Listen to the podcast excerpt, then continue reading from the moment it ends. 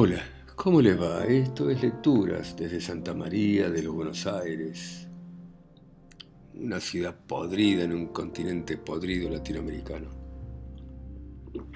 Y continuamos leyendo Las lluvias del Metzat, novela policial distópica en un futuro imperial chino, todos esclavos, de un sistema que solo permite drogas, sexo, violencia donde lo bueno ha desaparecido del planeta. Y está prohibido leer y tantas otras cosas.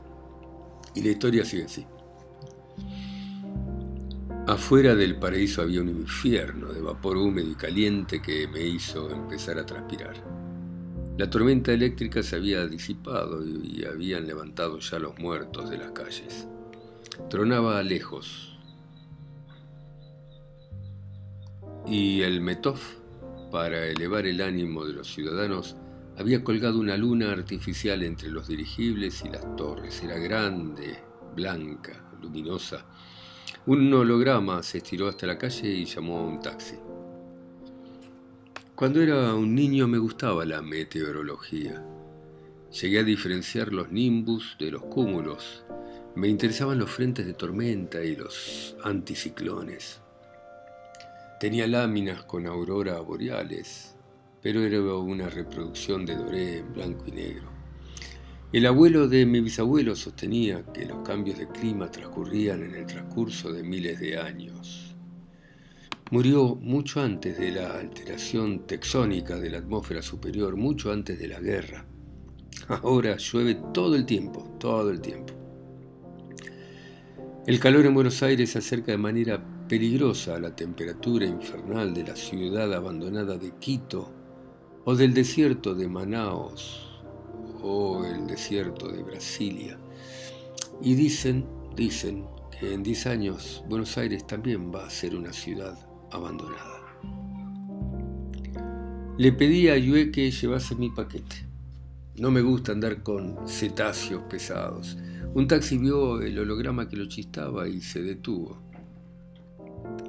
El tibetano taxista oyó la dirección y arrancó creído ser una reencarnación de Juan Manuel Fangio, un corredor que el abuelo de mi bisabuelo, de su abuelo, admiraba.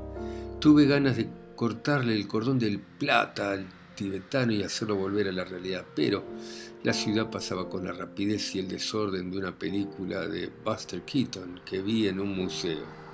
Más despacio, viejo, le pedí pero solo recibí una mirada inexpresiva en un espejo retrovisor sucio y una respuesta de chillidos de gaviota, que mi aparato tradujo como acá el que maneja soy yo. Vi pasar la avenida Nanking, Qingdao, la plaza Mao Zedong, varios, varias autopistas sobre nivel, las ruinas de la ex casa de gobierno, la gran pirámide, la segunda entrada a las profundidades y Hanoi. Creo que subió por la calle Venezuela. Yue no habló en todo el viaje, se acurrucó a un costado, me obligó a abrazarle y cerró los ojos. Al bajar le di las gracias al taxista tibetano por perdonarnos la vida. Frente a High Sex solo había gente muy joven que fumaban no sé qué droga y tomaban Leisen había comprimidos y ampollas de colores que pasaban de mano en mano, de mano a boca, de boca a nariz, y ellos se diferenciaban de ellas por el esbozo de las tetitas que tenían ellas. Los gigantes chinos de la puerta adivinaron que tenía buenos yuanes en mi bolsillo y nos dejaron pasar. Los parlantes castigaban a todo el mundo con un volumen extraordinario, y Yue entró bailando. El heresiarca de Ukbar, un viejo cuento de Jorge Luis Borges, opinaba que los espejos y el sexo eran abominables porque multiplicaban el número de los hombres. Me pareció que estos lugares hacían exactamente lo mismo que eso. Apenas se podía caminar entre una multitud amarilla que se apretaba en el enorme salón. Nos acercamos a la barra, vi un batallón de pibe con la palabra high sex tatuada en la frente. ¿A qué hora tocan? grité. Los muchachos batían cocteleras, servían leisen o cortaban pez limón, pero ninguno me llevó el apunte. ¿A qué hora tocan? Repetí la pregunta. Uno detuvo la coctelera y me miró con la inexpresividad de un prisionero de guerra tailandés. ¿Qué tomás? leí en sus labios. Yue se cogió de hombro, pidió un Louis Feng. El tipo se dio vuelta para meter el brazo en la pileta de los tiburones bebé. Miré la hora a las nueve y diez, debía faltar muy poco para el espectáculo. Me tocaron el hombro para darme el vaso azul donde flotaba la pequeña aleta. Se lo pasé a Yue. Yo preferí una en gris. No me gusta tomar cosas vivas. Pagué con 30 y no me dieron ni siquiera el vuelto. Recordame que no vuelva, le dije a Yue y la llevé hacia uno de los costados del salón. Tal vez el Vasco y su banda eran buenos, ¿no? Los legendarios Beatles Empezaron en un sótano mugriento de Liverpool. Nunca se sabe. Yo quería ser mago y meteorólogo, y acá estoy. Nunca se sabe. Unos pibes salieron al escenario y se colgaron los instrumentos. Reconocí al vasco. Se acercó al micrófono y les dio unos pequeños golpes. El único parecido que tenía con los legendarios Beatles era la manera en la que el vasco sostenía el bajo, igual que Paul. Saludó pero nadie le prestó atención, ni la más mínima. Miró el resto de la banda y comenzaron a tocar. El boliche siguió con su música, entonces el vasco se detuvo, se bajó la bragueta y orinó al público. Hubo muchos que lo festejaron, por supuesto los que estaban más adelante lo insultaron un poco. La música se detuvo. Hubo murmullos y aparecieron un par de gigantes chinos que se acercaron al escenario para hablar con el vasco. Se fueron los gigantes y la banda empezó a tocar. Sonaba fuerte y caótica como un bombardeo. La canción no tenía armonía ni tonos y la letra era indescifrable, pero era obvio que al público le encantaba. Me parecieron malos, tremendamente malos, pero uno se puede equivocar, ¿no? De Jorge Luis Borges dijeron que tenía el cerebro de un pollo. La novela Bajo el volcán de Malcolm Lowry fue rechazada tantísimas veces. Y el pintor legendario Van Gogh, que era pobre como una araña y que mantuvo toda su vida su hermano Teo, apenas vendió un cuadro cuando estaba vivo. Yo me tocó la mejilla y sonrió. La besé. Las luces parpadearon, la banda terminó el primer tema y los chiflaron. A continuación perpetraron varios más. Pero el público se desalentó y los chifló todavía más fuerte hasta que finalmente optaron por dejar los instrumentos. Gracias, buena noche, dijo el vasco en un derroche de dicción latina y la banda huyó a través de un cortinado. Ahora vuelvo, le susurré a Yue que asintió. Estaba a punto de atravesar la cortina cuando me detuvo un chino gigante. Me hubiese convenido un criollito pequeño, no ese fulano lleno de músculos, incluso fuera de toda anatomía, que no me dejaba seguir.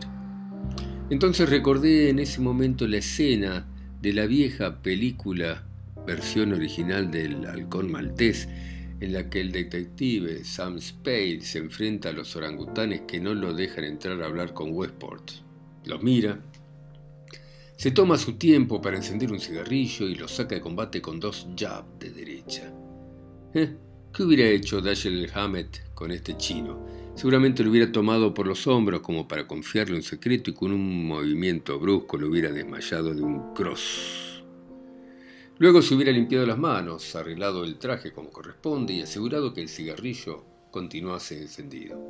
Claro que yo no era Dashiell Hammett y esto no era la vieja y olvidada ciudad de San Francisco. Yo soy Lute y esto es Buenos Aires.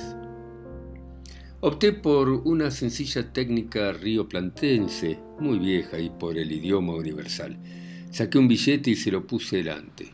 El tipo lo hizo desaparecer con la velocidad de un mago y me dejó ir. recordé que tendría que haberme dedicado a la magia. Más allá del cortinado, como en el viejo libro, el de Alicia a través del espejo, de Carol Lewis, varias parejas tenían algún tipo de sexo que no logré entender bien. porque había solo mucho jadeo, mucho humo, botella por el piso y tantos susurros. Atravesé un corredor en el que desembocaban varias puertas y me recordó esas viejas escenas de las películas de suspenso norteamericano que de vez en cuando a horas de la madrugada pasan por la tele y que nadie mira. Había que abrir una puerta, me pareció que era la del final y la abrí. El vasco por fin se dio vuelta para ver quién había entrado. Estaba con un tipo con pinta de ex convicto y los dos fumaban alguna droga. A juzgar por las caras había interrumpido alguna discusión entre ellos. Una lámpara potente flotaba cerca del techo, las paredes eran blanquísimas y el piso brillaba. Sobre una mesa había soñadores de Madagascar y botellas de Leisen y Lilliport. Muy bueno, pibe, les dije. ¿Qué tocaron? ¿Mugney? ¿Pip Tip? ¿Crank? ¿O Lazy Doll? ¿No me van a convidar a mí un poco de eso que fuman? ¿Quién te dio vela? dijo el vasco poco amigable. Mm, música muy moderna para mí. ¿eh? Yo prefiero música clásica, el famoso Elvis Presley o, los legendarios Beatles. Soy un poco animal, perdón. Me llamo Lute y quise saludar. El vasco me ignoró, cruzó miradas con el otro tipo y yo pensé que en cualquier momento empezarían los sopapos. En la videofoto con Lee estás raro, ¿eh? le señalé la cara. Me pareció que, pero, sin embargo, sonreís. ¿De qué estás hablando, estúpido? Se los ve contento. Yo había sacado y había activado la videofoto. Apenas nos conocemos para que me trates así, che. Me gustaba repetir esa frase de un actor que se llamaba Jack Nicholson, de un clásico del viejo cine llamado Barrio Chino, una muy vieja película americana. El vasco se precipitó para quitarme la videofoto, pero lo esquivé. Dame eso, amenazó. El otro tipo dio un paso adelante para apoyarlo. Momento, momento, dije no quiero lío y ustedes son dos. Esa era otra frase muy clásica que, yo usaba mucho hace poco, la había dicho Wan Chai en China Amarilla. Pero ¿por qué no te vas, viejo? ¿De dónde sacaste esa foto? El vasco se había compuesto. El otro le sujetaba el brazo para que no me golpeara. Déjalo, déjalo, es un pobre viejo con cáncer dijo el ex convicto sin soltar al vasco y mirándome. Dale, tómatela, raja. Anda por tu mi hermano. Me gustó la banda, les dije. En serio, me gustó, eh? con más respeto. Con más respeto, busco a Ali, Ali, Ali, nada más. Me llamo Lute, no quiero ningún lío. ¿De dónde sacaste esa videofoto? Ella me dijo que iba a estar en su casa. El vasco pidió lo que fumaban. Se miraron. Papá la busca, viejo. Ese animal, dijo el vasco, se lo dije millones de veces, ya es grande. Dio una pitada. Papá es papá, pibe, agregué. A mí no me prestaron el auto hasta que tenía 22 años y no me importaba la hora a la que llegase tenía que despertar a mi papá. Te mandó para joderme ese hijo de puta, para eso están hechos mierda, él, Jumsi, que dejen paz a la chica. Mira, a mí me importa un carajo si vos y ella tienen problemas con los suegros. Mi primera suegra era imposible, viejo. Elegís una mina, pero no elegís a su familia. Debieran ser huérfanas. Dale, no vine a apretarte, viejo. Soy un laburante igual que vos. Me tengo que ganar el mango, dije. Los dos muchachos se tranquilizaron, pero cruzaron miradas que parecían de estrategia o de planes. ¿Cómo se llama el baterista? Pregunté. Malvin. Ah, ¿leíste Moby Dick? Dije, espera que se lo cuente al Zing. ¿Qué me importa? contestó el vasco. Yo no leo novelas, solo leo poesía y prefiero las de John Donne, sus elegías. Sin no lee ni siquiera los hologramas, viejo. Ah, espera que se lo cuente. No podía creer lo que estaba oyendo. ¿Qué más leíste de John Donne? ¿Y leíste a Milton? ¿Cuándo fue a su casa ella? El vasco me pasó la ley, tomé un sorbo y se la devolví. El otro se metió un soñador de Madagascar debajo de la lengua. Hace un rato se fue. Parece buen tipo el cantonés, ¿eh? el portero. Hoy estuvimos hablando de literatura. ¿Y a qué hora? Consultó su reloj y el bíceps se le infló como un escuerzo. El bisabuelo de mi abuelo decía que si un sapo te meaba, te dejaba ciego. Y papá decía que los sapos se extinguieron en el siglo XX. La verdad no tenía ninguna gana de pelear con el vasco y menos de quedarme ciego. Tenemos que salir, miró el ex convicto al vasco y asintió. Somos laburantes, nosotros también, viejo, igual que vos. Nos tenemos que ganar el mango. Y no es cantonés el portero, ¿eh? Es birmano. Da lo mismo, le dije, no tienen gestos. ¿Estás seguro de que no es cantonés? Le gusta leer a Borges. ¿Te llamas Lute? me dijo el vasco, igual que el ladrón español. es mentira. Lo decís para impresionar, queda bien decir que haces algo prohibido. Jorge Luis Borges, y agregó con despacio, con desprecio. Jorge Luis Borges es un autor del siglo XIX que nadie lee, nadie. Y pidiéndole el cigarrillo al otro, le dijo, vamos, nadie lee nada, se embrutecen con tecnología virtual, se embrutecen con horas perdidas en estúpidos combates interplanetarios o en tierras imaginarias y en sexo virtual. ¿Por qué no usan el semen para otra cosa? ¿A qué hora se fue eh, la nena? Y te voy a decir algo, Borges vivió en el siglo XX. ¿Sabes, Lute, tenés nombre de jodido policía de cine china como Sao Tse o Tuxpan, o de las viejas películas norteamericanas. Mira, Jorge Luis Borges habrá vivido en el siglo XX, ¿sabes? Pero escribía como si fuera el siglo XIX. Te dije que se fue hace un rato la piba, antes de venir para acá. ¿Qué más te contó el portero birmano? Es cantonés. Los veo y sé de qué país son, le contesté. Tengo un sexto o séptimo sentido ya. Dame un trago de esa porquería, me pasó la Leisen. Vos sos muy pibe para saber de series norteamericanas. Eran de la época del abuelo de mi bisabuelo. Tenés algo que me gusta, Lute. Tenés esa manera de decir las cosas. Mira, nos vamos. Si tenés ganas, mañana tocamos de nuevo. Me sacó la botella de las manos. ¿Sabes algo? En casa hay tele. Veo series de hace mil años. Columbo, Koyak, una que se llama Los Tres Chiflados, imagínate. Me gustan los viejos, viejísimos clásicos. Porque lo de ahora es todo basura china. Chao, hermano. El vasco y el ex convicto iban a salir, pero se detuvieron y el vasco me miró. Está flaco, Lute. Come algo. Se señaló la cara. Se te notan los huesos, viejo. Me dejaron solito. Tomé un poco de Lilliport, limpié el pico con la mano, bebí unos sorbos y miré la hora, las nueve y diez, hora de volver con Yue. Entonces salí al corredor, había preservativo tirado por todos lados y la banda del Vasco volvía a sonar horrible como había sonado antes. Atravesé las cortinas y encontré la espalda del baterista. Sin tenía razón, porque salvo por Gene Krupa o Ringo Starr, nadie sabe el nombre del baterista nunca. ¿Cómo le van a poner Malvin? Malvin es el barrio árabe de Montevideo, el viejísimo barrio árabe. Yue estaba donde la había dejado, con el paquete bajo el brazo, pero sin el Louis Feng. Tardaste, Lute, dijo y me ofreció de lo que estaba bebiendo. El baterista se llama Malvin Tomé un sorbo, resultó ser un séptimo círculo con una piraña que me mordió el labio. Esto es un asco, me miré el dedo con sangre. El volumen de la música había subido y ya era ensordecedor. No se entendía nada, ni la batería, ni la guitarra, ni el bajo, mucho menos la voz. Había tanta gente y el vasco y su banda saldrían de Jaixes hacia el mundo, porque así tocaban. Tomé a Yue y la empujé hacia la calle. Llovía intensidad menos cero de la ISC con desgano de copos. ¿eh? Hacía tanto calor que podía quemarse todo Buenos Aires y Nerón, el viejo emperador romano, hubiese sido feliz en esta época incendiaria. Mientras esperábamos que apareciera un taxi, Yue miró el paquete. Está imposible la temperatura, se va a incendiar todo, se quejó y bajando la voz. ¿De qué trata esto que tenés? La miré, estaba hermosa. ¿Vos leíste algún libro, nena? Tuve ganas, me dijo, pero los prohibieron. Me gustaría leer, pero me da tanto miedo porque la red tiene ojos en todas partes. La miré y suspiré. Mirá, el libro se trata de un tipo que persigue una ballena blanca. ¡Ja, un monstruo! ¿La atrapa? ¿Quién? ¿Quién es el monstruo? Pregunté. Uh, parece que tuviera muchas páginas. Mirando el libro, concluyó pensativa.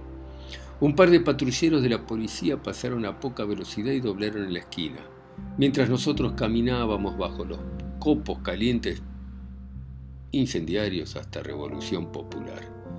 Yue me pidió que le abrazase y no encontré motivo para negarme. Un par de taxis venían despacio por Imperio Chino. El javanés que nos llevó hasta Belgrano Xiao manejó bien y le di propina. Nunca les doy propina. Y bajamos en medio de una lluvia torrencial intensidad 2 de la ICC que había dispersado la posibilidad de incendios.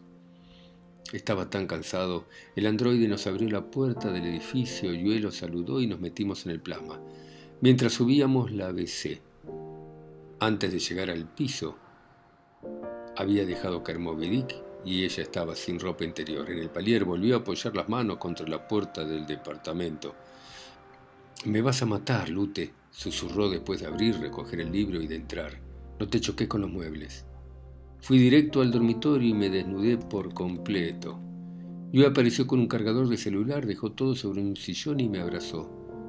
Te voy a hacer lo que quiera, me dijo al oído. Y lo hizo. Bueno, dejamos acá, ¿eh? Chao, hasta la próxima.